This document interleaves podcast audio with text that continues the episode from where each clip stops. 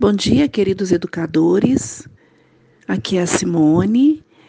Eu sou professora, né, 17 anos em sala de aula, escritora de livros didáticos infantis, coleção Viagem pelo Saber, pela editora FAP. Bom, eu vou tentar é, dizer de forma bem sucinta, né, bem clara, abrangendo alguns aspectos, né, da criança, é, cognitivo, físico e social. E vou falar um pouco do linguístico, de forma bem, bem rápida. Eu espero poder contribuir com o trabalho de vocês. É, bom, socialmente falando, né, no aspecto social, a criança, desde quando ela nasce, ela já adquire a sua personalidade própria, né? Ele já vem ao mundo pronto para suas relações. E essas relações, no princípio, é óbvio, ela se limita à mãe e aos membros mais próximos da sua família, né?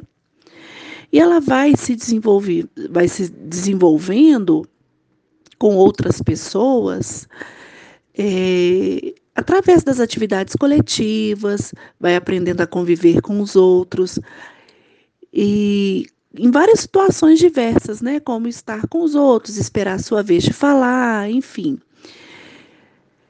Portanto, é muito importante é, que essas relações elas sejam desenvolvidas inicialmente em pequenos grupos porque ela, ela manifesta o seu comportamento social, principalmente na escola, se espelhando no comportamento ou dos professores e em casa dos pais, né?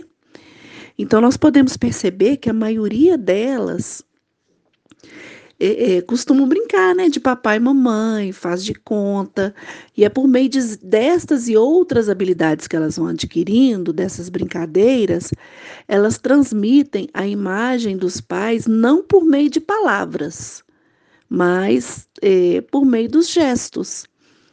Então, assim, como educadores, nós devemos é, propiciar momentos para que ela expresse os seus sentimentos, seja de uma forma corporativa, né, cooperativa, gentil e, e nós temos que ter essa empatia, né, com elas para que elas transmitam essa empatia com as outras crianças e os adultos. É, as, bom, o que mais que eu posso dizer? As atividades, por exemplo, né, elas devem ser é, realizadas simultaneamente por outras crianças. E atentar, né, que o ritmo individual de cada uma deva ser respeitado, cada uma tem o seu ritmo. Então é necessário dar atenção a essa criança de maneira com que ela estimule a sua satisfação pessoal naquilo que ela ainda não consegue realizar. E à medida que ela vai crescendo, ela constrói na mente imagens de si própria. Né? E o nosso papel enquanto educadores, nós devemos tentar compreender o que a criança está querendo dizer. Porque nós temos essa é, é, convicção de que nós podemos antecipar o que elas querem, né? Nós devemos estimular as crianças observando as suas ideias, sentimentos, o que ela está tentando expressar, né?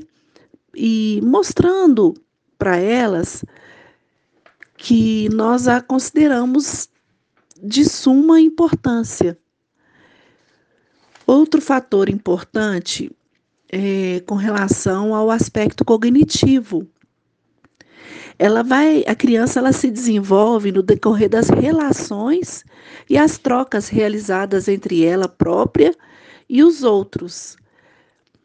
E isso diferentemente do, do desenvolvimento físico, em que os fatores determinantes são congênitos, né? Então a criança, ela não tem comportamentos natos.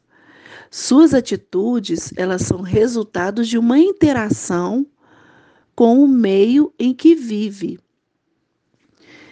E o desenvolvimento físico, ele apresenta o crescimento em termos de tamanho, força, habilidades com o corpo, e ela começa a desenvolver suas habilidades motoras desde os primeiros meses de vida.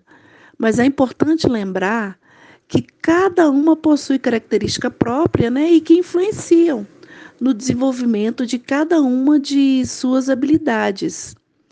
Então, para que essas habilidades aconteçam, nós devemos considerar as atividades que, que despertam o interesse delas, né? Nós temos que adaptar equipamentos, os espaços compatíveis com seu desenvolvimento, observar, né? Principalmente observar se a criança está preparada para participar, né, de tais atividades que que lhe serão propostas. Bom, eu espero ter contribuído. Eu, eu fiz um, um apanhado geral, um resumo né, sobre o, o desenvolvimento da criança. Esse desenvolvimento baseado na idade de 0 a 5 anos. Paz e saúde para todos e obrigada pelo convite.